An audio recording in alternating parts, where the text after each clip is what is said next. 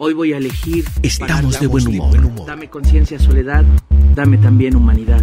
Está inspirado, Rocco. Sí, y el video está Maestros que motiven a sus alumnos a asistir a conciertos, a las obras de teatro, a ver a Continuamos. de nuestras cinco compañías artísticas. De eso Entonces, se trata.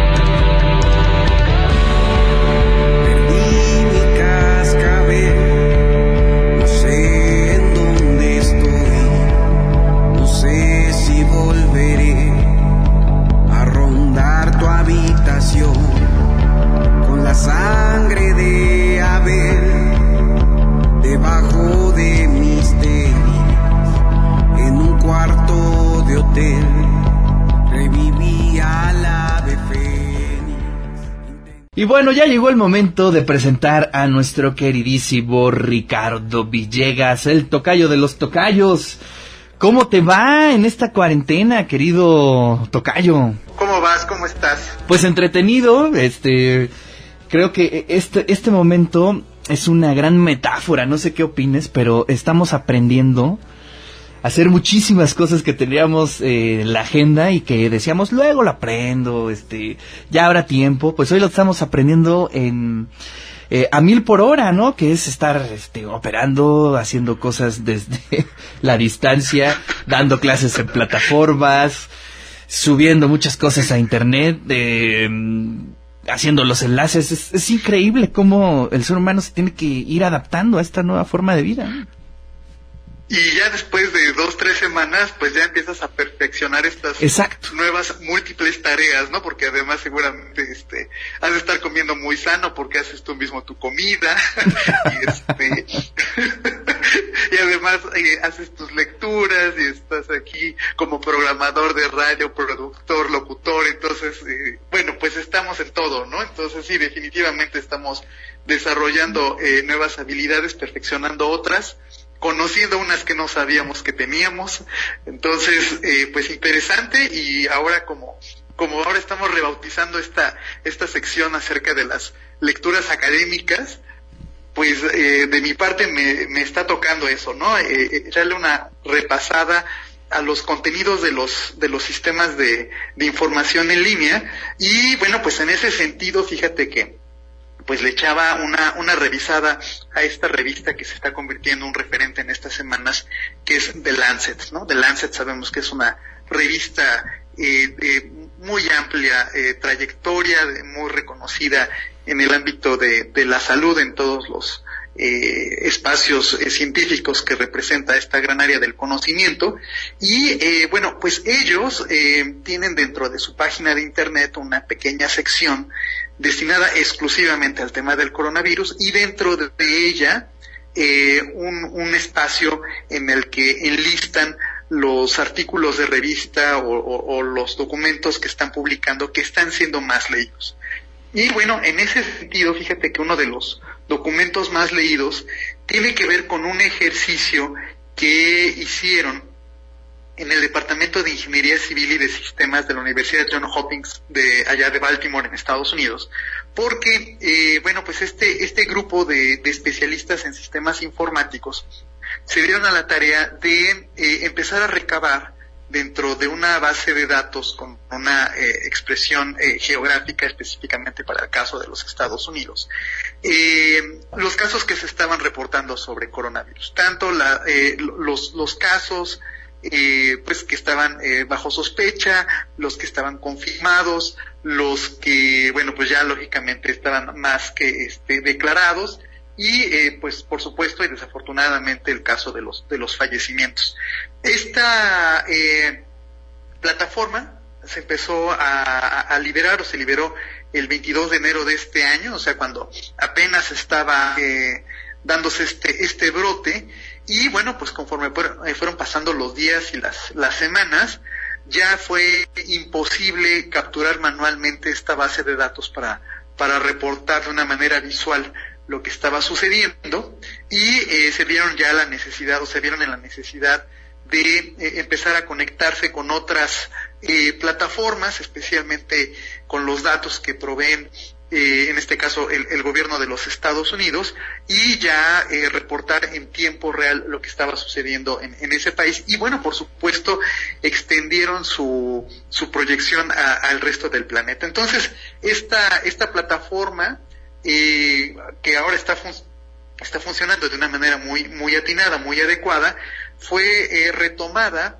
por un, pues llamémosle así, un, grupo de bases de datos que están precisamente monitoreando lo que está sucediendo en todo el mundo en, eh, en este tema del coronavirus. Entonces, eh, yo te acabo de, tuitear eh, precisamente la, dirección electrónica de este sitio que conglomera o que reúne todas estos, estas plataformas, estos tableros interactivos en línea. Y bueno, es muy interesante porque, pues, insisto, a partir de una interfase que te muestra el, el, mapa mundi, tú puedes ver eh, pues cuál es el, el comportamiento eh, de esta de esta pandemia y eh, pues lo más importante es que te empieza a liberar también datos datos abiertos que nosotros ya como ciudadanos de a pie pues podemos retomar con nuestros sistemas tipo Excel o a lo mejor algo un poquito más elaborado como un SPSS, un STAT o cualquiera de estas herramientas de análisis estadísticos y pues sacar nuestras, nuestras propias conclusiones. Entonces, eh, me parece eh, particularmente eh, interesante el, el, ejercicio porque, bueno, no nada más es tener la información que se está reportando por parte de los, de los gobiernos, sino también eh, concentra eh, los datos numéricos que están reportando eh, algunos noticieros. Claro que para ello estas, estas personas de, de, John Hopkins lo que hacen pues es validar, ¿no? O sea, es verificar que realmente lo que están reportando las, las televisoras o algún otro medio de comunicación privado realmente sea, sea cierto y no caer en, en, en datos que no van a, conducirnos a, nada. Entonces, bueno, a mí me parece bastante interesante porque eh, pues ya eh, hablábamos la semana pasada de este concepto de la de la infodemia, ¿no? Como eh, un daño paralelo, un efecto de, de, la pandemia, que es precisamente esta pues enorme difusión de datos por todos lados. Entonces, bueno, pues aquí ya tenemos este, estos tableros eh, interactivos en línea. ¿Cómo ves, Tocayo, esta Oye, pues es que eso es algo bien interesante también, cómo se va diversificando el, trabajo, o esos trabajos que de pronto estaban muy, eh, digamos, escondidos, ¿no? Que no eran así, este, de, esos, de esas chambas que, que se veían mucho. Y es el de administrar la información, ¿no? Es decir, crear un sitio en donde pase un filtro, donde no es fake news, donde son estudios serios, donde les vas dando esa amabilidad para que se pueda pasar a Excel y los demás puedan hacer uso, buen uso de esto, es una chamba que hoy en día va a tener creo que mucho futuro. Mucho futuro y eh, particularmente muy, muy necesario, porque bueno, aquí hay que eh, recordar que este tipo de datos eh, son, por decirlo de alguna manera, la, la, carnita, ¿no? Son, son la base de eh, cualquier investigación seria. Eh, ahorita, por supuesto, eh, la comunidad científica internacional está prestando la máxima atención a, este tema, solamente para tener un dato. Según la, OMS, que acaba de liberar hace algunas, algunos días, unas semanas, una base de datos en donde compila toda la producción científica que se está dando sobre el coronavirus. A este momento que lo acabo de revisar, reporta la publicación de poco más de 5.000 artículos científicos sobre este tema. Para que tengamos un parámetro de comparación sobre qué quiere decir 5.000 artículos, nuestra institución, la UAP, publica 1.000 artículos al año. Entonces, bueno, aquí estamos teniendo que en tres meses que llevamos de, del 2020, sobre un tema que es mundial, pues hay una producción de, de 5.000 artículos que por supuesto necesitan eh, como una herramienta básica pues todos estos, eh, estos datos para poder eh, pues propiamente fundamentar eh, sus metodologías y, en consecuencia sus, resultados y sus discusiones. Entonces sí, eh, la, bioestadística va a agradecer eh, enormemente la, liberación de, estos datos comprobados, de estos datos oficiales, que se van a vincular con la, la utilización de herramientas de geolocalización para dimensionar precisamente pues la, propagación y eventual control de esta pandemia.